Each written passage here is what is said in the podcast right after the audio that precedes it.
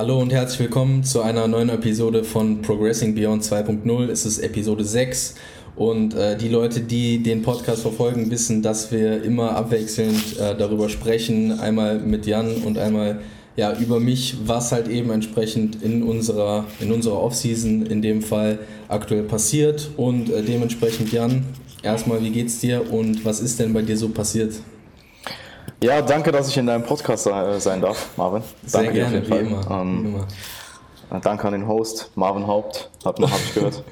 ähm, ja, mir geht's super. Ich bin, oder was heißt mir geht's super? Ich komme gerade aus der Pull-Einheit, also ja, ähm, wie es einem eben nach so einer Pull-Einheit geht. Ähm, ich bin aktuell in Luxemburg bei Jeff zu Besuch für ein paar Tage. Ähm, wir wollten das eigentlich vor dem Lockdown schon machen. Also er äh, war eigentlich, es war geplant, dass er zu mir kommt. Und ja, jetzt haben wir es einfach umgedreht. Ich bin bei ihm in seinem Riesenhaus. Also literally, literally, das ist das größte Vor Haus. dem Lockdown. Hä? Vor dem Lockdown wolltet ihr das machen? Ja, ja, schon. Vor okay. dem Lockdown. Und dann, das war wirklich, ich glaube, es war genau das Wochenende am Lockdown.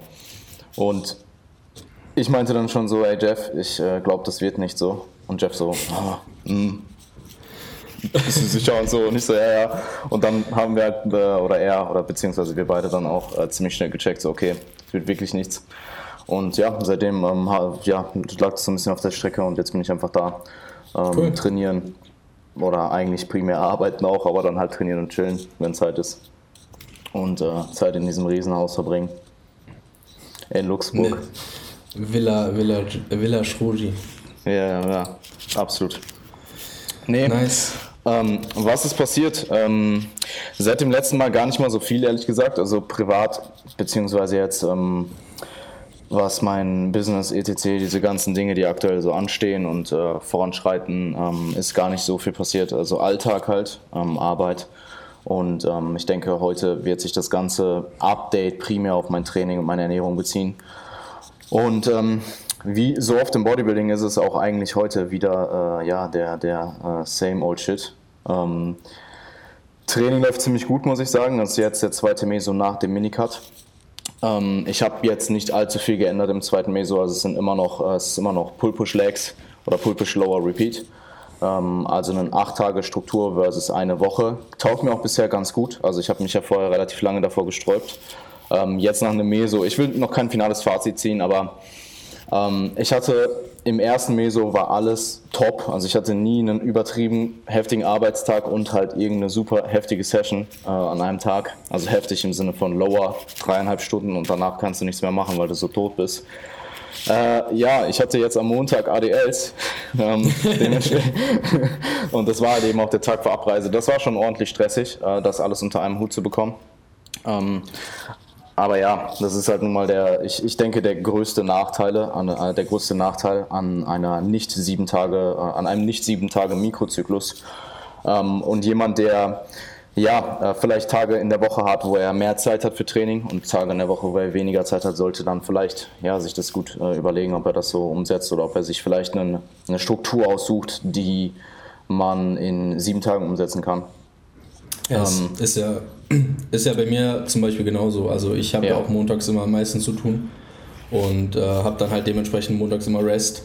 Und das ist auch was, was ich abfrage tatsächlich. Also wenn Klar, ich jetzt äh, programme oder so, dann äh, gibt es bei mir auch äh, einfach die Frage, hey, gibt es Tage, an denen du nicht trainieren kannst? Also ich sehe das nicht mal jetzt krass als ähm, irgendwie Ausrede von der Person oder so, sondern es ist halt einfach so, dass man sich das Programming ja irgendwie planen kann. Und äh, dafür ist es ja da, dass man es halt so planen kann, dass es im Endeffekt passt. Und deswegen finde ich das schon äh, ja, eine wichtige Sache, das dementsprechend auch zu berücksichtigen. Und äh, ja, ich kann das auch verstehen, dass sich das, äh, dass du dich da ein bisschen sträubst, weil es wird sich ja auch zwangsläufig dann verschieben und dazu kommen, dass du halt solche Tage hast. Voll, voll. Ähm, Die sind halt sehr schwierig. Ähm, ja. ja, ja, ich weiß, was du meinst. Und auch wenn ich jetzt, ähm, ich habe jetzt zum Beispiel, ich meine, du bist am Start, also du wirst es wissen. Ähm, in einer Woche treffen wir uns äh, in Köln. Ähm, also ich, ähm, ja, ein paar Klienten und ähm, wir haben halt so ein kleines Meet. Und jo. da war es halt auch so, hey, das ist jetzt am 17. Oktober, ist es, ne? Jedenfalls mhm. ist es halt ein Samstag und es ist das und das Datum. Und dann wollte ich halt abfragen, hey, was trainiert jeder? Und musste aber erstmal selber herausfinden, was ich trainiere so, weil das war irgendwie drei Wochen vorher und du musst halt dann im Kalender erstmal gucken. ähm, was trainiere ich überhaupt an dem Tag. Und das ist schon der größte Nachteil. Der größte Vorteil ist natürlich, dass du das Ganze halt, du hast halt keine feste Tagesanzahl. Also du kannst das Ganze auf 8, 9, 10 Tage meinetwegen ausweiten. Theoretisch sogar auf zwei Wochen, wenn du möchtest. Ähm, wobei ich jetzt nicht so ein, also über 10 Tage müsstest du mir schon einen guten Grund liefern, äh, weil du halt sonst ja alle 14 Tage deine Rotation nur hast. Ähm, ja. Das kann zwar auch gut funktionieren, nur ähm, bei Lifts, die vielleicht ein bisschen äh, technisch, ähm, äh, technisch invasiver sind oder einfach mehr, wo die Technik einfach eine, eine höhere Rolle spielt, ähm, kann es halt gut sein, dass wenn du jetzt einen Lift zwei Wochen nicht ausführst, dass der halt, dass du da Adaption verlierst und dann technisch vielleicht nicht mehr so versiert bist. Ähm, die Frage ist ja auch, die Frage ist ja auch, wie weit treibst du das Spiel? Also wo sagst du jetzt, okay, ähm, das ist für mich jetzt ein neuer, neuer Trainingstag, weißt du, also wenn ich jetzt äh, Lifts halt gleich halte und vielleicht nur ISOs tausche oder sowas. Klar, klar, klar. Also wo, wo zieht man da die Grenze zu sagen, okay, wir machen jetzt eine 14-Tage-Rotation, wenn sich aber gewisse Dinge auch schon wieder wiederholen. Ja, ja, absolut. Weißt voll. du, also das ist ja schon ein bisschen schwammig eigentlich, das, das Ganze. Ja, es, es, kommt voll auf den Kontext an und ich glaube auch, dass ähm, sehr, sehr viel im Bodybuilding, also ähm, es gab ja, ich weiß nicht, ob das in deiner Denkweise, in deiner Vergangenheit auch so war, aber es gab so eine Zeit lang halt auch dieses, äh, dass sehr viel aus dem Powerlifting ins Bodybuilding übernommen wurde. Das war jetzt vielleicht so vor drei, vier, fünf Jahren der Fall. Das ist schon durchaus mehr. Ähm, ich sag mal, mehr im Quote-Unquote-Trend war, auch wenn, also man kann schon gewisse Trends in, ähm, analysieren oder gewisse Trends Voll. raussehen, so in den letzten paar Jahren. Und ähm, da war eine Zeit lang eben auch sehr viel aus dem Powerlifting übernommen und dann hattest du halt so Sachen wie dreimal die Woche Hyper Squatten oder sowas, ähm, wo dann halt auch immer das Argument, ja, ich auch, also ich auch. Ähm, ich we all did it, we ja, all ja, did we all did it. Die gute alte Danach DUP. Squats. die gute alte DUP. Ähm, ja, ja. Und ja, im Endeffekt, ähm, beziehungsweise Daily Undulating äh, Programming, je nachdem, ob du jetzt das Ganze aus Periodisierungssicht oder aus Programming-Sicht äh, siehst. Ähm, jedenfalls war da ja auch meistens das Argument so, hey, du musst einen Lift so und so oft ausführen, sonst verlierst du Technik. Und ich glaube, im Bodybuilding ähm, spielt das nicht so eine Riesenrolle. Gerade wenn du länger trainierst und einen, Lift auch schon häufiger ausgeführt hast. Also zum, zum Beispiel einen Hyper Squat kann ich mit einmal, mit einer Frequenz von einmal die Woche super aufrechterhalten. Oder einen ADL. Auch einen ADL. Ich sehe einen ADL schon als komplexes Movement so im gesamten Bodybuilding-Kontext, ist aber trotzdem relativ unkomplex. Also ein ADL ist halt im Endeffekt auch in Anführungsstrichen nur ein Hip Hinge so. Und wenn du halt gut Hip Hingen kannst, dann verlernst du den jetzt nicht, weil du den mal sieben Tage nicht ausgeführt hast. Ähm, von daher ja, ich äh, bin ganz ich bin eigentlich durchaus sehr, sehr zufrieden. Der Split geht sich so sehr, sehr gut aus. Nur, ähm, ja, das am Montag war jetzt nicht so geil. Also, es kommt dann natürlich logischerweise auch nicht so häufig vor. Aber ähm, je nachdem, äh, was, ihr für, für, was ihr für eine Wochenstruktur habt, überlegt euch das gut. Und wenn das eben der Fall ist, dass ihr gewisse Tage auf gar keinen Fall trainieren wollt, dann äh, ja, bleibt lieber bei sieben Tagen. Ähm, yes. Ansonsten bezüglich der äh, hohen Intensitäten, äh, das hatte ich ja beim vorletzten Mal angesprochen, habe ich auch beim letzten Mal noch mal ein bisschen aufgegriffen, dass es primär eigentlich mehr so ein Erfahrungsding ist ähm, und ich einfach schauen will, wie weit ich es äh, treiben kann, äh, bevor ich ja Nachteile sehe. Und ich muss sagen, bisher läuft es ziemlich gut, bisher macht es auch super viel Spaß. Ähm, ich habe jetzt teilweise wieder äh, Reps in Reserve integriert, aber primär 1 bis 2, also ähm, nichts über 2 und ähm, primär halt auch bei Übungen, zum Beispiel bei, bei Push Days, relativ am Anfang der Session, wo mich einfach ein Set-to-Failure zu früh, wo mich das einfach zu viel Performance in der restlichen Session kostet. Und ähm, bisher gefällt es mir sehr, sehr gut. Ich habe auch das Gefühl, dass du dadurch, dass du immer eine sehr, sehr, eine sehr, sehr hohe Auslastung hast, ähm, dass du dadurch, dass du das ja immer wieder probierst zu übertreffen, auch immer noch ein Stückchen weiter pushen kannst. Also ähm, ja, muss ich mein, letztlich. Muss ich letztlich, klar. Aber ähm, wenn du es dann auch schaffst, dann äh, habe ich das Gefühl, dass ich aktuell, ich meine, tendenziell kann man schon sagen, dass intensiv trainieren und eine gewisse Auslastung zu hitten schon ein Skill ist. Und dass dieser Skill auch eigentlich immer weiter skalierbar ist. Also selbst bei Leuten, wo du vor einem Jahr ein Video gesehen hast, wo du gesagt hast, Junge, was geht ab? So, ähm, diese Leute oder diese Athleten entwickeln sich meistens trotzdem weiter. ähm, und schaffen es halt immer und immer und immer wieder härter zu trainieren. Und ich habe bisher das Gefühl, dass äh, ich, so wie ich aktuell trainiere, diesen Skill schneller, äh, dass sich dieser Skill schneller entwickelt. Weil ich meine, vorher, dadurch, dass ich, also ich meine, ich habe viele, viele Trainingswochen in meinem Leben gehabt, wo ich wirklich Zero alles trainiert habe ähm, und da auch einen sehr hohen Stellenwert drauf gelegt habe, dass es dann auch wirklich so ist. Also indem ich mich gefilmt habe, indem ich das Leuten gezeigt habe, die äh, Erfahrungen haben. Ähm, also halt auch, ja, mich so ein bisschen habe äh, shit testen lassen, quote unquote. Und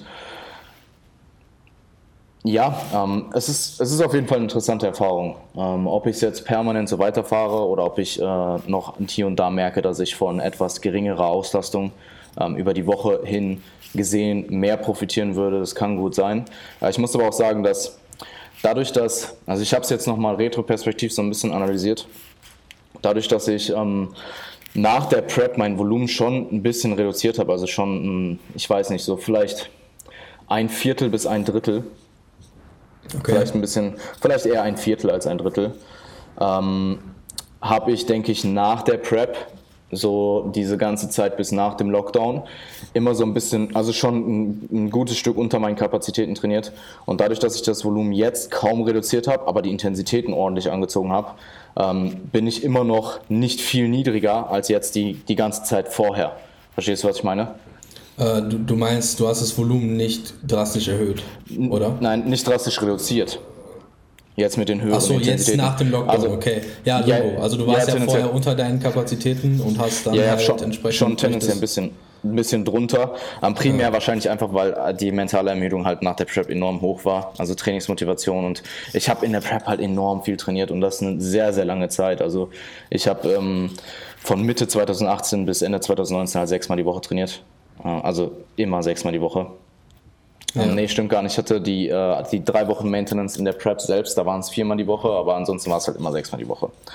Und ähm, das merkt man schon nach anderthalb Jahren, vor allem wenn dann halt auch absolute Intensitäten immer weiter ansteigen. Klar, das war jetzt in der Prep nicht so der Fall, aber in der Prep hast du dann halt die Komponente, dass du einfach immer, äh, du, du hast, läufst halt einfach irgendwann mit einem KFA rum wo du ähm, sehr, sehr, sehr viel Lethargie verspürst und wo dann halt auch solche Dinge, generell Stressoren, ähm, also Training in dem Fall halt, äh, dich halt extrem, also es ist super, super invasiv und sehr destruktiv auch. Also ich kann mich erinnern, ich hatte die letzten paar äh, Lower Sessions in meinem ähm, finalen Mikrozyklus in der Prep. Ich lag danach halt literally zu Hause und habe halt gemerkt, so dass mein Körper einfach gar nicht mehr in diesen sympathikus-dominanten Zustand kommt. Also ich habe dann abends im Bett gelegen so und dachte mir so, Junge, du bist, du könntest gerade auch sprinten draußen so.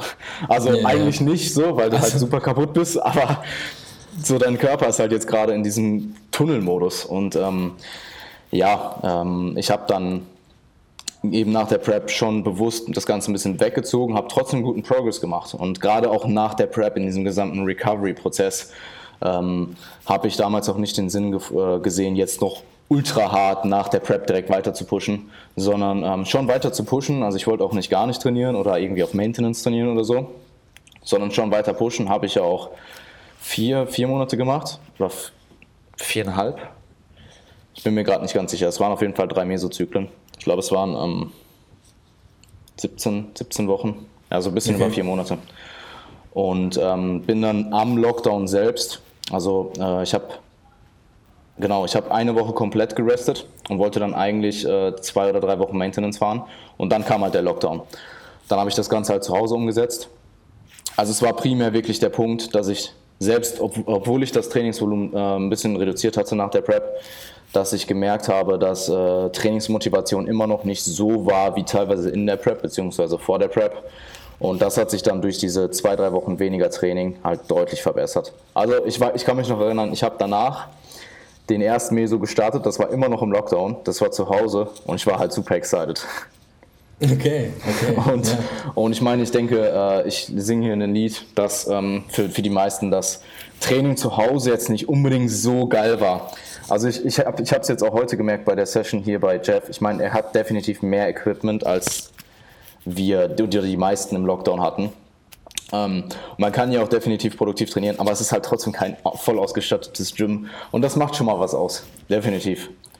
Ähm, Ich würde es auch nicht tauschen wollen. Also selbst na, wenn na. ich selbst wenn ich das best ausgestattetste Home Gym hätte, was ich mir vorstellen kann, so ich brauche diesen räumlichen Aspekt, dass ich in, an einen anderen Ort gehe als dort, wo ich zum Beispiel arbeite und esse, um halt hm. Dort zu trainieren. Weißt du, was ich meine? Ja, ja, also ich abgesehen weiß, von dem, vom Equipment, wo du halt sowieso in dem Gym zu 99% besser ausgestattet bist. Das, das kommt auf das Home Gym an. Das kommt auf das Home Gym an, aber also. Ja, wobei die meisten Gyms, die, äh, die ich so kenne von Leuten, die halt wirklich in diesem ganzen ähm, Kit-Game auch drin sind und so weiter, das sind halt dann alles eher Private Gyms. Also es sind dann auch keine Home Gyms in dem Sinne. Ähm, ja. Sowas ist schon extrem geil, aber dann, das ist halt dann, finde ich, wieder an, das ist was anderes einfach.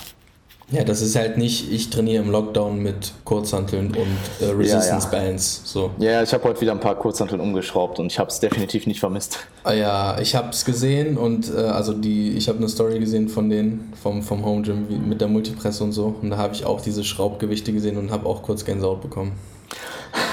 Aber äh, du warst hyped trotz all dem im Lockdown. Ich war definitiv trotz all dem im Lockdown hyped wieder zu trainieren. Ähm, klar hat sich dann da auch so ein bisschen wieder der Trott eingeschlichen. Gerade ich habe halt auch AMPM trainiert im Lockdown, also literally zehnmal die Woche. Ähm, was aber auch Vorteile hatte, weil du musstest halt, du hattest halt keine anderthalb bis zwei Stunden Sessions zu Hause, sondern es war halt immer so dreiviertel Stunde, Stunde vielleicht.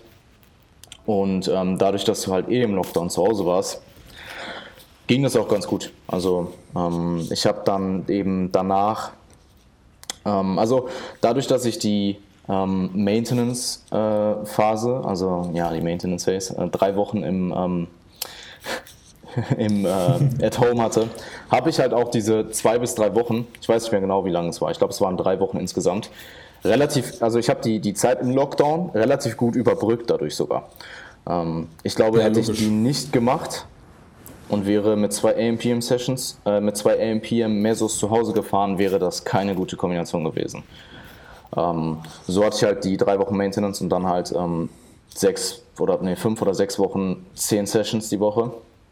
Und dann war der Lockdown halt auch schon vorbei. Also, schon, ja. Ja, ja. Schon vorbei. Ja, nee, ja, aber also, hat sich ja, also hat sich für dich angeboten. Also kann man ja, nicht die, anders die sagen. War eh geplant. Also die war eh geplant. Die war, war eh geplant. geplant. Ich hätte die auch im Gym gemacht. Ich hätte die auch im Gym gemacht. Ja. Ähm, weil ich wusste, irgendwann muss ich ein bisschen weniger trainieren nach der Prep. Ich brauche einfach mal ein paar Wochen, wo ich weniger trainiere. Und das kann jetzt in Form von drei Wochen Maintenance-Training auf Maintenance-Volumen sein. Es kann aber auch einfach ein, zwei Wochen komplett off sein. Und das machen ja auch super viele Leute. Also oftmals wird halt diese Quote-unquote Erhaltungsphase immer so ein bisschen belächelt und so weiter. Aber dass du keine Erhaltungsphase brauchst, wenn du einmal im Jahr oder zweimal im Jahr eine Woche im Urlaub bist so und dann nicht trainierst, ist halt eh klar. Also das sollte ja. doch auch, also für jemand, der per, der wirklich diesen Roboter-Lifestyle lebt, keinen Urlaub macht, also ich. Ähm, ja, Online-Coach-Lifestyle. dann ähm, macht es schon Sinn, das so zu machen. Ich würde aber auch, beziehungsweise ich habe ja jetzt auch aktuell den vier Tage Deload integriert, ähm, würde aber Echt? auch sagen, ja, ja, ich, dadurch, dass ich halt acht Sessions die Woche habe ja. und das Ganze und vier Mikrozyklen habe, also insgesamt ähm, 32 Tage, wenn ich mhm. dann die vier Restdays am Ende mache und du den letzten Restday von dem letzten Mikrozyklus dir dazu zählst, dann sind es genau 35 Tage und das sind halt fünf Wochen. Also es geht sich genau aus, dass ich dann in fünf Wochen Ach, wieder am gleichen Tag starte. Du zählst den äh, von der 8-Tage-Rotation den achten Tag, der ein Rest-Day wäre, zu den vier den Tagen ich dann dazu, zu den vier Tagen dazu, extra? ja genau. Also ich mache die letzte okay. Session dann mache ich vier Tage Rest. Okay. Und dann geht es halt wieder los. Ähm, das ist halt genauso valide so zu fahren. Also wenn du merkst, dass Trainingsmotivation extrem gering ist, wenn du halt super, also meinetwegen irgendwas zwischen vier und acht Monaten extrem hart gepusht hast, äh, vielleicht für die meisten eher sechs bis acht Monate und du merkst, hey, ich brauche vielleicht mal eine Woche auf, dann nimm dir die Woche auf. So. Ähm, in der Regel, also ich, ich glaube, das ist vor allem der mentale Aspekt, der da eine Rolle spielt. Ähm, dass man einfach mal ein paar Tage nicht im Gym ist und so ein Deload reicht sehr lange aus, aber irgendwann wird der nicht mehr ausreichen. Und das gilt vielleicht nicht für denjenigen, der ein, ein bis fünf Jahre trainiert, aber das gilt, gilt für die Leute, die sehr oder relativ lange schon trainieren und an solchen ähm, an solchen, äh, wo die Performance so ist, und das ist auch gar nicht absolut gesehen, sondern wirklich eher relativ, wo standst du am Anfang, wo stehst du jetzt, ähm, und wo du halt wirklich diese, diese extrem destruktiven Sessions hast. ähm, und destruktive Zyklen auch meinetwegen. Und dass es für viele jetzt nicht unbedingt nötig ist, sehe ich genauso. Ähm, aber in ich dem Kontext sogar, war das halt, war das halt absolut die richtige Entscheidung. Ähm, ja. Und ja, ich, ich hätte natürlich auch. Ja. Okay, oh, erzähl das mal. Ich glaube sogar, dass die meisten Leute gar nicht in die Versuchung kommen oder gar nicht in diese Position gelangen, sich darüber Gedanken zu machen, ob eine Maintenance Phase nötig ist, weil wenn du den Zeitraum ansprichst, von meinetwegen vier bis acht Monaten oder sechs bis acht Monaten, bei wem passiert in diesen sechs bis acht Monaten nicht irgendetwas, weshalb die Leute mindestens yeah. mal ein paar Tage pausieren oder zumindest, Klar. ich meine, man muss ja nicht mal von einer kompletten Trainingspause ausgehen. Also eine Maintenance Phase ist ja nicht einfach nur Rest für was weiß ich wie viele Tage, sondern ja auch einfach enorm reduziertes Volumen oder größtenteils reduziertes Volumen, reduzierte Intensitäten meinetwegen. Und selbst das ergibt sich ja in einem Zeitraum von sechs bis acht Monaten bei den meisten Leuten häufig auch mal von selbst. Wenn man mhm. mal, weiß ich nicht, ähm, mit seiner Familie oder seiner Freundin mal irgendwie ein paar Tage wegfährt oder so und man hat dort eben nur Zugriff auf zwei, drei Ganzkörpereinheiten innerhalb von einem Zeitraum von einer Woche oder sowas, dann sind das ja auch kleinere Maintenance-Phasen, die man halt immer wieder einbaut in die ganze Sache. Und wer ist halt in acht Monaten nicht mal irgendwo außer Jan Frisse? Äh, der halt wirklich diesen Roboter-Lifestyle mal auch unterbrechen muss. Verstehst du, was yeah, ich meine? Ja, ja, voll. Also ich glaube, das Ganze eben reaktiv zu benutzen, ist für die meisten ähm, the way to go. Und ich habe vielleicht in der Vergangenheit das Ganze ein bisschen, bin das Ganze ein bisschen proaktiver angegangen, habe auch durchweg eigentlich positives Feedback bekommen, gerade was so den mentalen Aspekt angeht. Ähm, weil ich meine, du kannst jetzt sagen, hey, mach drei bis vier Wochen, trainier vielleicht auf, äh, auf Maintenance-Volumen-Level oder nimm dir halt ein bis zwei Wochen off. So, und ähm, das ist halt dann auch für viele irgendwo, was ist deine Präferenz? Ähm, es gibt Leute, die wollen wirklich gar nicht, nicht ins Gym, egal wie fucked sie vielleicht sind. Und dann hast du aber, weißt du was, auch Leute, äh, die dann vielleicht mal ganz froh sind, eine Woche oder zwei nicht ins Gym zu gehen. Ähm, und ja, ich habe mich halt für die, für die äh, Maintenance-Phase entschieden. Äh, Im, wann war das? Im März? Ja, im März, Mitte März. Und äh, mal schauen, ob ich demnächst mal mit, äh, oder was heißt demnächst, irgendwann, wenn es nötig ist, mit einer Woche komplett auf ähm, experimentiere oder zwei. Aber ähm, ja, aktuell, ja, aktuell auf jeden Fall nicht. Ähm, habe aber ja, auch keine siehst Probleme. Du aktuell Gründe dafür? Na, dann meine ich ja, habe absolut keine Gründe aktuell. Ja. Ähm, ich komme jetzt eben, ich habe dann nach dem nach dem äh, AMPM ähm, Meso im Zuhause habe ich eben das gleiche nochmal wiederholt im Gym, beziehungsweise ich habe nur die AM-Session im Gym trainiert, die PM-Session zu Hause. Und ähm, war auch, also war produktiv und man hat auch da wieder gemerkt, hey, man geht zurück ins Gym. Es macht halt nochmal mehr Spaß. Äh, dann kam der Minicut und zu dem Zeitpunkt ich, ich muss sagen, die Recovery Diet an sich, so rein objektiv von den Zahlen her, lief ziemlich gut, also ziemlich on point. Ähm, ich habe aber danach auch eine ziemlich aggressive Gain Rate weitergefahren. Also ich würde schon sagen zwischen 2 bis 3 Prozent bis zu dem, zu dem Punkt des Minicuts. Aber jetzt auch gar nicht, weil ich nicht anders konnte, sondern schon mit Intention irgendwo. Ähm, Perspektive wäre ich vielleicht ein bisschen langsamer hochgegangen. Ähm, ja, aber ich, ich habe diese Erhaltungsphase ja auch immer weiter vor mir hergeschoben, weil ich zu dem Zeitpunkt halt auch nicht auf Maintenance essen wollte. Ähm, ja. Das war warum zu dem du, Zeitpunkt. Warum hast du so aggressiv äh, oder warum bist du so aggressiv von der Gain Rate gegangen? Was war so dein Gedanke dahinter? Naja, ich habe nach der Recovery Diet halt die Kalorien schon etwas reduziert. Also ich war, glaube ich, 600, 700 Kalorien jetzt, also rein, rein auf dem Papier 600 bis 700 im Überschuss für die Recovery Diet. Nee, vielleicht sogar ein bisschen mehr, vielleicht eher so 800 bis 900. Und danach bin ich, ich glaube, 200, 300 runtergegangen, so auf 3,2, 3,3. Und äh, meine Gain Rate war einfach relativ hoch und ich habe es einfach nicht reduziert. Also ich habe eigentlich immer damit gerechnet, dass es irgendwie absinkt, aber es ist eigentlich kontinuierlich weiter hochgegangen. Und ähm, ja, das war eigentlich der primäre Grund. Also ähm, äh, ich habe nie irgendwo einen Tag gehabt, wo ich jetzt signifikant über meine Kalorien gegessen habe ge ge gegessen habe. Also rein vom Essensverhalten hatte ich nach der Prep sehr wenig Probleme, nur die Zunahmerate war doch relativ hoch. Ähm, muss aber auch sagen, dass ich in diesen drei Mesos nach der Prep und auch im Lockdown-Meso eigentlich schon ziemlich guten Progress gemacht habe.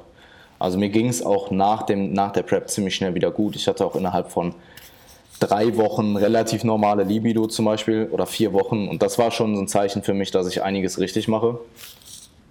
Ähm, ja, und. Also hast du mehr, also du, du hättest vielleicht reagieren können, weil du gesagt hast, okay, es ist vielleicht ein bisschen schnell, aber hast ja, halt auch gesagt, aber okay. Hab's, aber hab's auch nicht, hab's bewusst irgendwo in Kauf genommen. So würde ich sagen. Also es war nicht unkontrolliert so. Ich wusste ja, was ich mache. Ich habe ja meine yeah. Zahlen gesehen, ich habe gesehen, was ich esse, ich weiß, wie ich mich fühle und so weiter. Ich kann, ich das schon, ähm, ich kann das schon ziemlich gut beurteilen und ich habe da auch keine Probleme. Also jetzt zum Beispiel ähm, nach dem, ich habe ja dann den Minicard eingestreut. Es war primär halt einfach, weil das Gewicht doch sehr hoch war. Appetit war da schon ziemlich niedrig und ich, weite, ich, war, ich wusste, ich will jetzt noch nicht länger cutten. Es war mir einfach zu früh an der Prep dran. Ähm, und ich habe mich dann halt entschieden, hey, machst du einen relativ kurzen Cut, so moderat aggressiv. Bin von 88 Kilo ungefähr auf 83 runter und möchte halt jetzt von diesen 83 Kilo innerhalb von vier Mesos, ich bin aktuell im zweiten Meso, ungefähr auf 91 hoch. Also ich bin jetzt aktuell wieder so bei 87 ungefähr. Ähm, und auch wieder stattlich so, hochgegangen, ne? Ja, aber ich muss sagen, die, ja, ja, aber es ist eh normal. Also ich finde, Re, äh, Minicuts ja, rebound, man, rebound man relativ schnell. Also ich war meinetwegen auf 83 oder 83,5 nach dem Minicut und innerhalb von einer Woche bist du halt eh wieder auf 84,5 bis 85 so. Ähm, aber man muss sagen, die 87, äh, die 87 dieses Mal sehen bei um Welten besser aus als die äh, 88 beim letzten Mal. Also es ist wirklich ein Unterschied wie Tag und Nacht. Und, vor dem ähm, Minicut meinst du jetzt? Ja, also ja, vor dem Minicut. Okay. Hast du allgemein ähm, gute Erfahrungen damit gemacht, aggressivere Gain Rates zu fahren? Ja, schon. Weil ich muss persönlich sagen, bei mir, ähm, ich war jetzt nie der übelste Lean Bulk ähm, ähm, Verfechter, sag ich mal, also jetzt zu, zu niedrige, wie auch immer, Gain Rates zu fahren. Aber wenn ich es mal probiert habe und einen Vergleich gezogen habe, war es bei mir eigentlich durch, durchweg so, dass ich doch äh, mich eher dazu hingezogen gefühlt habe, äh, höhere Gain Rates zu fahren. Einfach weil ich gemerkt habe, dass es dann im Gym doch nochmal performance-technisch einfach und wohlfühltechnisch einfach einen, noch größeren Unterschied macht, als äh, man sich vielleicht äh, grundlegend denken würde, wenn es vielleicht nur ein Unterschied von vielleicht täglich 300 Kalorien sind oder sowas. Ähm, also persönlich habe ich es ehrlich gesagt nie anders gemacht. Ähm, ich kann jetzt gleich, ich gehe gleich auch noch auf die Erfahrung mit Klienten ein. Ähm, persönlich habe ich wenn ich mal so zurückdenke, glaube ich, wirklich nie anders gemacht. Ähm, immer relativ aggressive Gain Rate, war auch immer relativ schwer. Also immer wenn ich lean war, bin ich danach auch wieder schwer geworden. Ich bin einfach nie lean, ge lean geblieben so.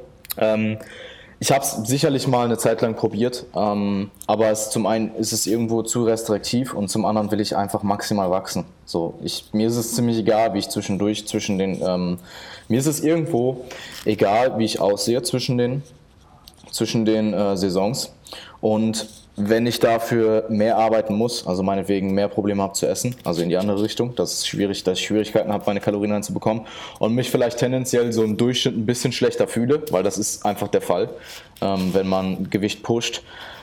Ich aber dafür mehr Gains mache bis zur nächsten Saison, dann nehme ich das in Kauf. Das ist halt einfach irgendwo meine Mentalität. Ähm, das Ziel ja. ist trotzdem, ähm, jetzt eben so Richtung Februar, März, denke ich, äh, ein bisschen länger zu daten. Es werden drei bis vier äh, Mesozyklen werden. Ähm, ich will in der Zeit relativ, äh, einen relativ großen äh, Körpergewichtsverlust erzielen. Also irgendwas von 90, 91 auf 75, 78. Ähm, das sollte 75. ja, 75 also hättest du mich im Vorhinein gefragt, 75 hätte ich gesagt, wäre realistisch, aber so schwer, ich meine, ich war vor der Prep literally 80 Kilo. Jetzt gerade bin ich 88 Kilo und ich will noch 3 Kilo hoch. Yeah. Es kann sein, dass ich mit 75 Kilo ultra lean schon bin. Ähm, und ob ich dann dahin wirklich will, weiß ich nicht. Also 75 bis 78 ist so das Ziel. Ähm, ich denke mal, du wirst halt dich mit 78 halt schon wundern, vermutlich. Also ja, gehe ich mal von also aus. Im Best, das wäre schon, wär schon ziemlich nice. Ich meine, mein Stage Weight war halt 65 Kilo. Das heißt, ja. rein theoretisch, wenn ich 75 hätte, wäre das 10 Kilo über Stage Weight klar. Das ist, ich bin ziemlich sicher mit deutlich mehr Muskulatur. Ähm, das habe ich auch in der Vergangenheit bei mir gesehen. Also immer wenn ich mal so ein Jahr produktiv aufgebaut habe, vielleicht mit einem Minicut zwischendurch und danach ein bisschen länger diätet habe, ähm, waren da plötzlich halt zwei, drei Kilo mehr drauf und die Form war besser. So. Also von daher kann ich mir schon gut vorstellen, dass es irgendwo vielleicht auch eher Richtung 78 geht. Wenn ich aber 75 brauche und ich denke, ich profitiere davon und ich bin nicht zu diet fatigued, dann werde ich halt auch auf 75 runtergehen. Weil wenn ich im Februar, März anfange zu daten, dann bin ich im Juni, Juli ungefähr fertig und dann habe ich bis zum Prep Kickoff in 2023 noch ähm, gut anderthalb Jahre. Ja, wobei du hast ja, du hast ja dann sogar länger als ein Jahr Aufbau. Ja, okay, du hast natürlich Minicuts dazwischen gemacht, aber du hast ja nach der Prep dann jetzt doch über ein Jahr größtenteils im Kalorienüberschuss verbracht. Ja, anderthalb also Jahre. ja, ich vermute mal schon, dass dann. Also, wenn du wirklich 75 Kilo wiegen solltest, dann würde mich das, das sehr wundern, wenn du nicht schon gefährlich lean bist mit 75. Also, also das heißt mal, gefährlich, das, das, aber das, ist halt ist, der Trade, weißt du. Das Ding ist, ich äh, habe mir letztens Bilder von mir angeschaut mit 70 und die waren schon, die sahen schon verdammt gut aus. Also wenn ich die Form hätte, die waren schon verdammt gut und ich weiß, mit 70 habe ich mich noch relativ gut gefühlt. Also mit 70 hätte ich ohne Probleme eine Off-Season transition können und hätte einfach Off-Season fahren können. Und das Safe. war 5 Kilo über Stage Weight. Das war 5, 5, 500 Kilo über Stage Weight aber ja, auch, aber, aber auch, ja, ja, ja, ja, ja, aber du musst überlegen, bei mir sind 5 Kilo auch relativ mehr als bei dir. Ja, ein bisschen. Ein bisschen. Ein bisschen. Ja, jetzt und ich, war, und ich war 5 Kilo über Stage Rate halt auch im Juni oder Mitte Juni oder so. Also das war noch, das war noch, das war noch dreieinhalb, vier Monate out oder so. Da ging es mir noch ziemlich gut. Ich habe halt am Anfang sehr aggressiv viel verloren und dann immer weniger. Und ich glaube, ja. das war auch so ein Aspekt. Also ich, ich kann mich erinnern, ich bin von 80 auf 73 runter innerhalb von zwei Zyklen. Also übelst aggressiv. Und äh, das, war, das war die leichteste Diät in meinem ganzen Leben. So, ich habe mich wirklich gewundert, wie gut es läuft. Und die habe ich ja damals auch noch alleine gemacht. Der ähm, Ja, ja, und dann habe ich halt ähm, bis zu diesen 70 war es halt dann nicht mehr so viel. Und mir ging es da noch ziemlich gut. Also ich, ich will gar nicht um zwangsläufig unbedingt so lean werden. Nur wenn ich mir eine Retro-Perspektive betrachte, hey, wo ging es mir mit welchem Körpergewicht wie, dann äh, würde ich schon sagen, dass es noch produktiv war. Und dass es jetzt nicht an so einem Punkt war, wo man sagen würde, hey, du brauchst jetzt schon eine Zeit lang Recovery. Ähm, was ich aber auch sagen muss, auf dem Weg zurück von 65, auf dem Weg nach der Prep zurück nach oben, ging es mir mit 70 auf jeden Fall nicht so gut. Also yeah. ich meine, ich hatte Ging die auch 16, schneller. Ja, ja. Also du hattest, ich weiß nicht wie. Ich meine, ich habe mich nicht, habe ich mich gewogen in New York? Doch klar, habe ich mich, oder habe ich mich? Doch, ich habe mich gewogen, oder? Doch, doch, ich habe mich gewogen in New York. Also ich kenne mich, als ob ich in New York keine Waage dabei hatte. Doch, doch, ich hatte eine Waage dabei. Ähm, keine Ahnung. Ich glaube, ich hatte innerhalb von fünf Tagen vier Kilo oder drei Kilo drauf. Also war schon wieder da. Ja, ja, und ähm, dann ist ja eine viel kürzere Zeit vergangen, ja, ja, klar, klar, du die klar, klar. gemacht hast. So. Ja, also nach der Recovery Diet waren es, glaube ich, so 72 Kilo oder so. 73 vielleicht. Ja, ja, kommt hin. Ähm, ja, ist interessant. Yes. Ist, ist sehr interessant, äh, wenn man das Ganze so schaut auf dem Weg nach unten, auf dem Weg nach oben, wie ging es dir? Und ähm, ich, ich meine, das muss man halt auch beachten, wenn man jetzt zum Beispiel seinen Körperfett-Settling äh, Point anschaut. Ähm, eine Prep ist was anderes als ein Minicut oder eine etwas längere Diät vielleicht. Weil du da einfach irgendwo in so einen Bereich kommst, wo es halt sehr, sehr brenzlig wird und wo du dann halt auch viel längerfristige Folgen hast von der Diät und diese längerfristigen Folgen vielleicht auch dafür sorgen, dass du auf dem Weg nach oben dieses bestimmte Gewicht, wo du dich vorher noch so und so gefühlt hast, gar nicht halten kannst. Ähm, von daher, ich habe schon, ich denke schon, dass längere Diäten auch abseits von einer Contest Prep ihren Sinn haben, weil, also wenn du jetzt meinetwegen eine drei Jahre Offseason hernimmst, wie ich sie jetzt mache, von 2019, nee, vier Jahre, wenn du von eine vier Jahre Offseason hernimmst, von 2019 bis 2023, dann kannst du nicht immer nur Minicutten. Vor allem, wenn du eine relativ aggressive Gain Rate fährst. Ähm, und ich meine, ich kann nur noch mal kurz darauf eingehen. Ich, ich denke, diese aggressive Gain Rate macht sehr viel Sinn in der Zeit, während du sie fährst. Und wenn du irgendwann an diesen Punkt kommst, wo, kommst, wo du halt sehr, wo du Probleme bekommst, deine Kalorien reinzubekommen, wo du vielleicht ähm, nicht mehr so fit bist, also dass es sich dann vielleicht eher schon negativ wieder auswirkt, das hohe Körpergewicht, und ähm, wo du vielleicht auch allgemein so im Alltag merkst, dass du halt einfach schwerer bist, dass du dort nicht Ewigkeiten bleibst. Dass du dort eine Zeit lang bleibst und noch vielleicht weiter pusht, kann durchaus äh, Sinn machen, vor allem wenn die Gym-Performance da extrem hoch ist. Aber du kannst es halt nicht unendlich in die Länge ziehen. Also ich merke das jetzt gerade. Ich kann das jetzt vielleicht noch drei, vier Monate machen. Mit viel Zwang. Ich mach's halt so. Für mich führt da halt kein Weg durch. Ich mach's halt einfach. Ja, aber du wirst ja auch ähm, beim nächsten Mal, wenn du an dem Punkt bist, vermutlich dich nicht mehr so, so schlecht in Anführungszeichen fühlen wie jetzt, sondern diesen Punkt halt weiter nach hinten hinausschieben. Also es wird ja, halt ja, nicht bei eh den klar. Kalorien sein. Und genauso in der anderen Richtung, wenn du die Diät machst, übst du ja auch im Prinzip auch schon für eine Prep. Ich glaube, es hat weniger zu tun mit dem Kalorien per se, sondern eher mit, dem, mit der Zeit im Kalorienüberschuss und wie schwer ich bin. Ja. Oder wie schwer jemand ist. Ähm, und generell ähm, denke ich halt, dass diesen Punkt eine Zeit lang zu halten, dort sage ich mal alle Benefits mitzunehmen, aber dann auch den Punkt zu erkennen, wo halt ein Minicut kommen sollte ähm, oder vielleicht sogar eine längere Diät, dass du den halt auch nicht, also Permabulk vier Jahre lang würde ich niemandem empfehlen. Weil dann bist du am Ende sau schwer und du kriegst am Ende eh, also ich, ich sehe es ich ein bisschen so, ähm, in der Prep kommt irgendwann der Punkt, wo du so lange diätest, dass du Probleme bekommst mit deinen Essverhalten. Irgendwann kommt der Punkt. So, bei dem einen kommt der sehr spät, bei dem anderen kommt der früher. Je nachdem, wie viel Diäterfahrung du auch hast. Also, wenn du jetzt 10 Contest Preps schon gemacht hast, dann wirst du besser damit umgehen als jemand, der in seiner ersten oder zweiten Prep ist. Ähm, und ich sehe es wahrscheinlich auch so in einem Kalorienüberschuss. Ich meine, du kannst nur so viel Flüssignahrung aufnehmen. So, und selbst wenn du alle Register ziehst und sehr viel am Tag, sehr viel früh am Tag schon konsumierst, ähm, sehr hochkalorische Lebensmittel konsumierst, relativ wenig Nahrungsmittelvolumen. Ähm, es sollte nicht an den Punkt kommen, wo du zum Beispiel deinen Obst- oder Gemüsekonsum vernachlässigst, also generell deine Lebensmittelqualität so schlecht ist, dass du Nachteile dadurch hast, weil wofür machst du es dann, wenn du nicht mal dein Obst und Gemüse essen kannst, weil du so voll bist permanent. Ähm, und ja, ich meine, irgendwann kommt der Punkt, wo es literally nicht mehr geht. Also ich, ich würde schon jemand, ich würde schon sagen, dass ich jemand bin, der sehr dedicated ist, was solche Sachen angeht, also sowohl in der Diät als auch im Aufbau. Aber auch irgendwann kommt halt auch der Punkt, da kannst du einfach nicht mehr essen. Also ernsthaft. Und ich trinke schon sehr, sehr viel. Ähm, ich meine, Jeff hat mir gerade diesen Shake aus Eis, Schokolade und Milch gemacht und Whey. Ähm, Als wir über Lebensmittelqualität gesprochen haben, right? ja, aber ich habe heute einen Apfel gegessen, zwei Bananen, also in Shakes. Ähm, und bisher noch kein Gemüse, aber das folgt noch. Und war auch kein Front, war auch kein Front. Ja, ja. ja, ja. Ähm, ja, und äh, ich denke, dass irgendwann dieser Punkt halt auch erreicht ist, wo du einfach nicht mehr weitermachen kannst. Und das, diesen Punkt halt zu erkennen und deinen Athlet jetzt auch nicht einfach nur immer zu sagen, hey, ist einfach, dich zusammen, isst so, trink dein Shake, ähm, ist halt super wichtig. Und zum Thema Rate of Gain, ähm, ich persönlich habe also ich denke schon, dass für viele Leute eine Rate of Gain zwischen 1 bis 2 Prozent pro Monat irgendwo diese anzupeilen sinnig ist. Vor allem, wenn du dich jetzt vielleicht selbst coachst und du jetzt vielleicht nicht so erfahren bist.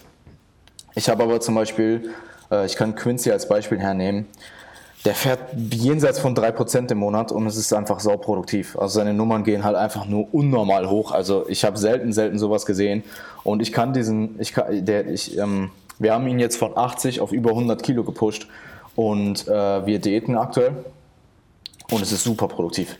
Also ich kann dir sagen, er profitiert halt massiv davon. Würde es vielleicht jemand, der ähm, es, also du musst im Endeffekt dir die Trainingsperformance anschauen wie schnell geht deine Trainingsperformance hoch?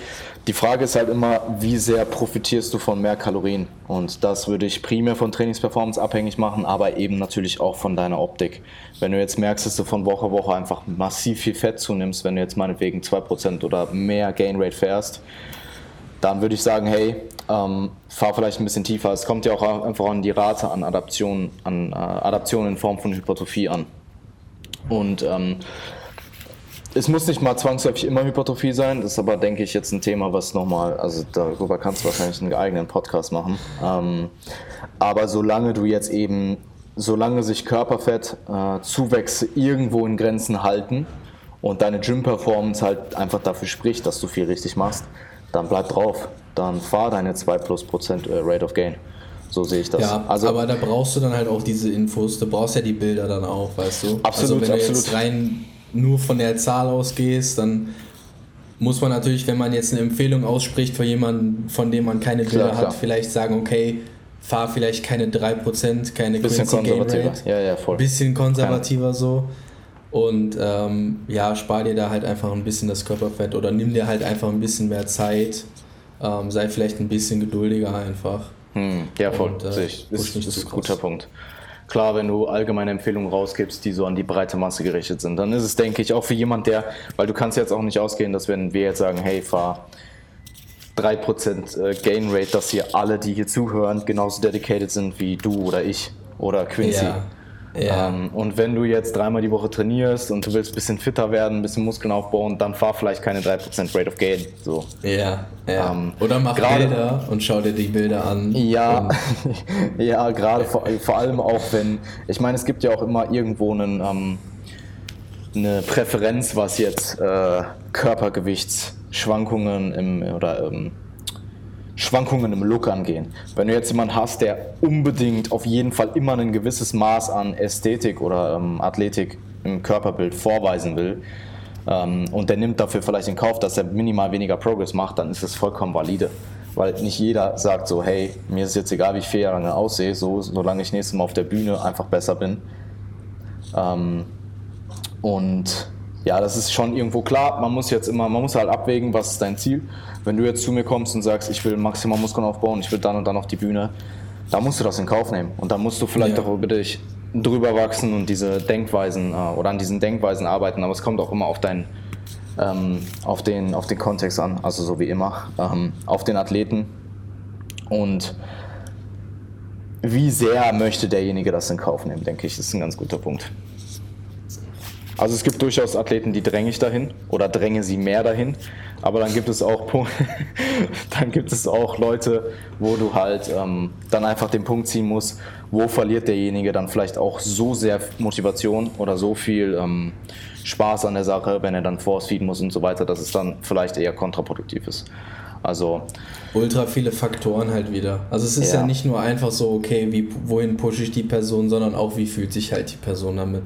Äh, du arbeitest ja auch immer noch einfach mit einem Menschen zusammen. Klar. Und musst halt auch einfach berücksichtigen. also du musst es natürlich nicht zu 100% berücksichtigen und du sollst natürlich dich als Coach ja auch so ein bisschen durchsetzen und versuchen ihm dem Klienten äh, mit seinem speziellen Ziel dann halt auch klar zu machen, okay, für dein persönliches Ziel ist es halt einfach vielleicht der Weg, den ich dir vorgebe.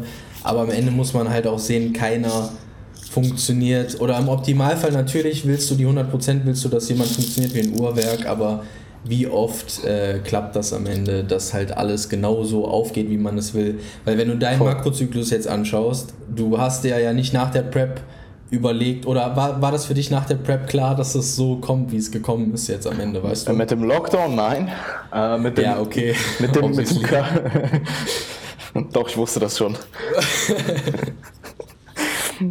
ähm, ich glaube, ich, also in meinem Umfeld war ich wahrscheinlich schon derjenige, der sich gedacht hat, so, ähm, wenn ich jetzt mal überlege, was so Freunde und äh, auch teilweise Athleten gesagt haben und meine Eltern und so, dass ich schon, also ohne jetzt pessimistisch zu klingen, so, aber du hast es halt dann immer mehr gehört und dann hast du dir halt mal so angeschaut, okay, was geht woanders ab? Und dann war mir halt relativ klar, so, okay, fuck, wo es vielleicht anderen Leuten noch nicht so klar war. Ähm, ja. Aber ja, es war vielleicht eine Woche früher oder zwei Wochen ja, früher. Ja, ich wollte gerade also, sagen, also es war jetzt ja, ja. kein enormer Zeitraum. So, also ich habe jetzt, nicht, gesehen, okay, ich hab jetzt nicht im Januar, so. ich habe jetzt nicht im Januar so, okay, da in Asien, da ist was passiert. Leute, in drei Monaten haben wir. ja, ja. Ähm, ich, ich, ich, denke, ich denke, es ist schon sehr viel so gelaufen, wie ich wollte. Ähm, ich glaube, ich würde retroperspektiv ein bisschen lang, ein bisschen weniger Gewicht zunehmen. Ähm, aber ich muss auch sagen, also generell so wie es geplant war, wann ich Minik hatte, ähm, wann ich vielleicht länger Diäte, so hatte ich es eh geplant. Es wird halt also jetzt nur. Nach der Prep war es so, wie du es Ja, relativ safe. Also ich wusste so, ich werde zwei bis drei Mesos aufbauen, dann muss ich vorübergehend ein bisschen weniger trainieren, weil meine Trainingsmotivation nach der Prep war schon nicht so hoch. Also sie war mhm. schon hoch, weil man wollte sich halt auch irgendwie verbessern. Aber ich habe halt dann nach vier Monaten gemerkt, okay, fuck, das war viel so. Und äh, ursprünglich, ich, ich ursprünglich waren halt. Ja. Ich finde es unfassbar schwierig. Also ich finde es cool, dass du das so lange im Voraus geplant hast, aber ich finde es unfassbar schwierig, ähm, über so einen langen Zeitraum irgendwie hervorzu, hervorzuplanen, wie ich jetzt das komplette nächste Jahr irgendwie mich ernähre oder trainiere. Ähm, weil hm, in der ja, Regel ist es ja schon so, dass man es zumindest ein bisschen schieben muss. Also es ist schön, ja, eine Struktur und einen Plan zu haben und was Festes, aber Voll. es ist halt auch wichtig, dass man vernünftig reagiert, wenn es vielleicht ja. nicht aufgeht. Absolut, absolut zu 100 Prozent. Ähm, ich denke, es ist wichtig, einen Plan zu haben, aber auch von diesem Plan abweichen zu können, wenn nötig.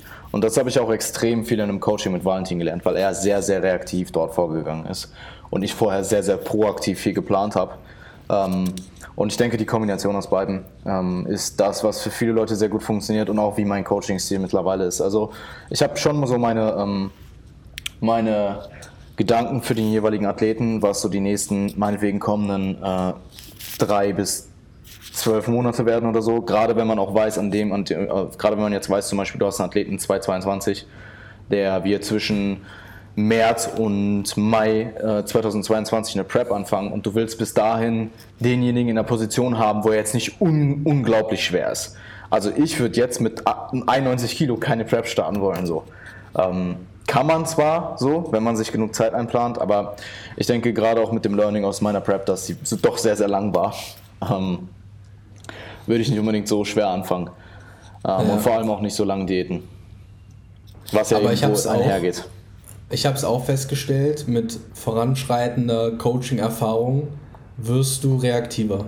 Ja, Findest absolut. Also ich, ja, ich, ich glaube, es kommt voll auf, den, voll auf, den, voll auf den, die Charakteristik des Coaches an und von wem du auch irgendwo gelernt hast, weil jeder hat irgendwo seine Quellen, jeder hat irgendwo Personen, von denen er gelernt hat. Und je nachdem, von welchem, äh, wo du herkommst, was du dir so angelesen hast, wo du deine Erfahrungswerte auch gemacht hast, das hat natürlich einen riesige, riesigen Einfluss. Und ich bin auch sehr, sehr froh, dass, es, äh, dass ich die ähm, Prep in 2019 mit Valentin gemacht habe, weil ich habe sehr, sehr, sehr viel gelernt in der Zeit. Und auch sehr viel für mich selbst mitgenommen in mein eigenes Coaching. Ja, perfekt. Ähm, und voraussichtlich, und das geht sich auch ganz gut mit dem Umzug einher, werde ich dann ja, wenn ich die Diät begonnen habe oder die Diät abgeschlossen habe, ähm, also ich habe ja viel über, Co oder was heißt viel, aber ich habe ja äh, durchaus über Coaching nachgedacht. Ja. Und ähm, habe ja jetzt, glaube ich, beim letzten Mal gesagt, dass ich es erstmal aufschieben werde. Ähm, weil ja, ich äh, habe jetzt mit einigen Personen drüber geredet ähm, und ich bin jetzt zum Entschluss gekommen, gerade mit dem Kontext, dass ich den Umzug ja plane, dass ich erstmal mich dort einlebe, eine Weile trainiere, Programming für mich selber mache. Ich habe dir das auch gesagt, als wir da waren, dass ich schon gerne selber Programming machen würde, wenn ich jetzt mal wieder alles sehe und die ganzen Neuerungen und so weiter. Das war das erste Mal seit einem Jahr in Wien. Und ähm, ja, mich dort erstmal einzufinden, äh, vielleicht noch zwei, drei Monate zu trainieren, macht durchaus Sinn.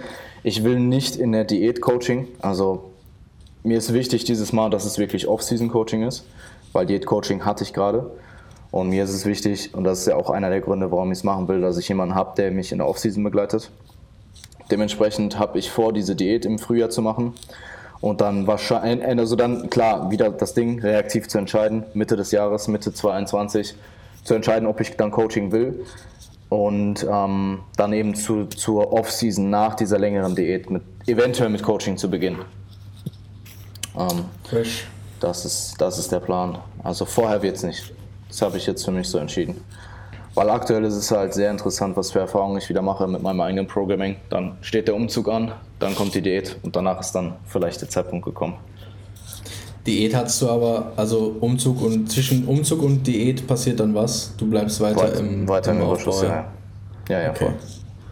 Das sind Gut. dann noch zwei Monate oder so, mindestens. Neues Umfeld. Voll. Vielleicht wachse ich ja dann, vielleicht gain ich dann nochmal 10 Kilo. Nochmal, nochmal 10 Kilo? Einfach Trockenmasse? Ja, ja, nur Trockenmasse. Perfekt, dann nur wird das aber mit den 75 Kilo nichts, ne? 75 Kilo Stage Weight. Perfekt. Ja, es wird sehr interessant, also wird super interessant. Und ähm, ich meine, das Ziel jetzt in dieser Folge war es auch irgendwo, diesen gesamten Zeitraum nach der Prep bis jetzt einmal so zu ähm, aufzuzeigen und zu ähm, retroperspektiv zu analysieren. Und ich denke, ja. viel, vieles ist so gelaufen, wie ich es geplant habe. Vielleicht einige Sachen nicht ganz genau so. Ähm, aber so grob, wenn ich das Ganze jetzt im Nachhinein betrachte, hatte ich es schon so auch geplant.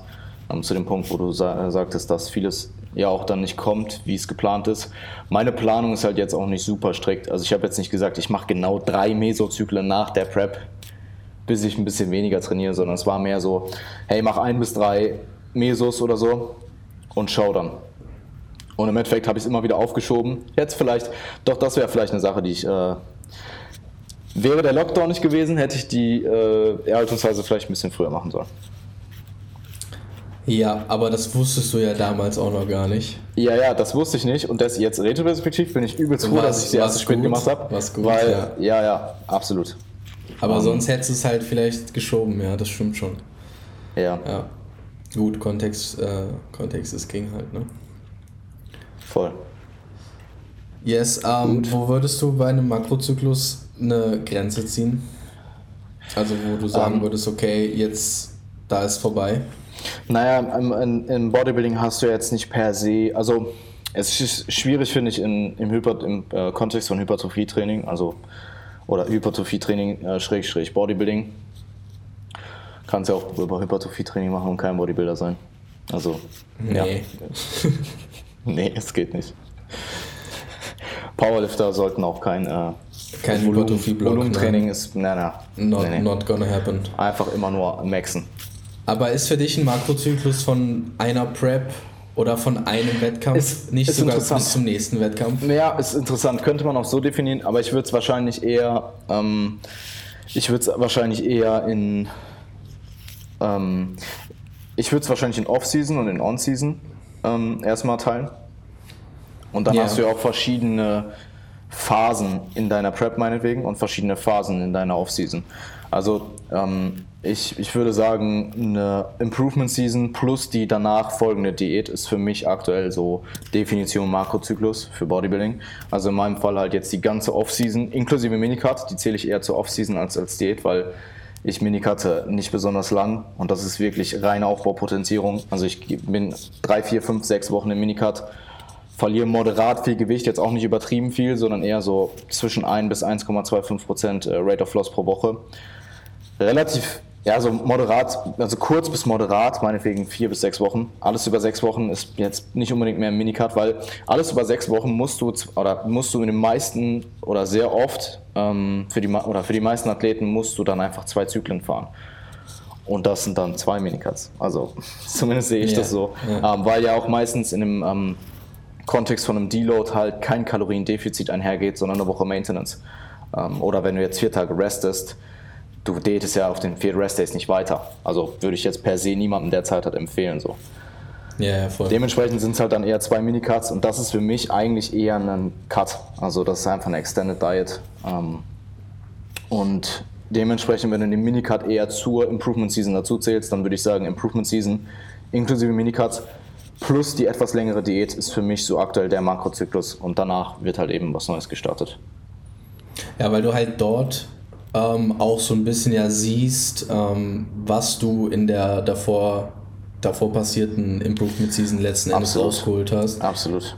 Und dann halt entsprechend Revue passieren lassen kannst, ein Fazit ziehen kannst, okay, was ist in einem wirklich auch größeren Zeitraum vielleicht passiert und dann halt von dort aus vielleicht neue Anpassungen äh, vornehmen kannst, um wirklich nochmal so eine komplette längere Phase zu machen. Also ich finde die Unterteilung sogar wahrscheinlich ähm, sogar noch besser, als zu sagen, okay, man macht es vielleicht von Wettkampf zu Wettkampf. Ja, zu Wettkampf zu Wettkampf. Ich meine, du kannst ja auch einfach, du kannst es ja auch unterschiedlich definieren. Also ich würde es, glaube ich, schon so, ich, ich meine, wenn du jetzt jedes Jahr startest, dann ist es ja literally deine Improvement Season plus die längere Date. Ähm, und wenn du jetzt jede zwei Jahre startest, je nachdem, wie du deine Improvement Season gestaltest oder deine Off-Season, wie schwer du wirst, etc., ist es vielleicht auch wirklich die nächste Prep. Also ich würde jetzt nicht sagen, dass es unmöglich ist, im Ende des Jahres aufzuhören oder in die äh, Offseason zu starten und dann im übernächsten Jahr im Frühjahr wieder zu preppen und zwischendurch nicht zu daten. Also das sind anderthalb Jahre Offseason. Das ist ja schon lange, also ohne Diät ist schon lang, aber es ist jetzt auch nicht utopisch lang. Also es gibt, glaube ich, schon viele Leute, die so auch sehr erfolgreich waren. Ja, ja, kennt man ja ein paar Leute. Cool. Ähm, Nice. Ich glaube, das war ganz gut. okay, wenn du das sagst. Ja, ich ähm, habe noch zwei, zwei andere Sachen, die ich äh, hätte ansprechen wollen, aber ich denke, wir sind jetzt bei einer Stunde und die können wir vielleicht nächstes Mal auch ganz gut in deinen, in deinen Part äh, integrieren. Ähm, Ja, Weil das sicherlich zwei Sachen sind, die für dich auch relevant sind. ich weiß jetzt nicht ganz genau, was du meinst, aber bestimmt. Bestimmt. Okay. Alles klar. Cool. Okay. Hab mich gefreut, Mich auch, vielen Dank, dass ich zu Gast sein durfte. dass ich, dass ich zu Gast sein durfte. Danke dir. Danke. Marvin Cool. Haupt, Podcast-Host vom Max MPS Radio. Absolut. Alles klar. Okay, bis zum Dann nächsten hören Mal. wir uns nächste Woche wieder. Yes. Peace out. Bye, bye. Ciao, ciao.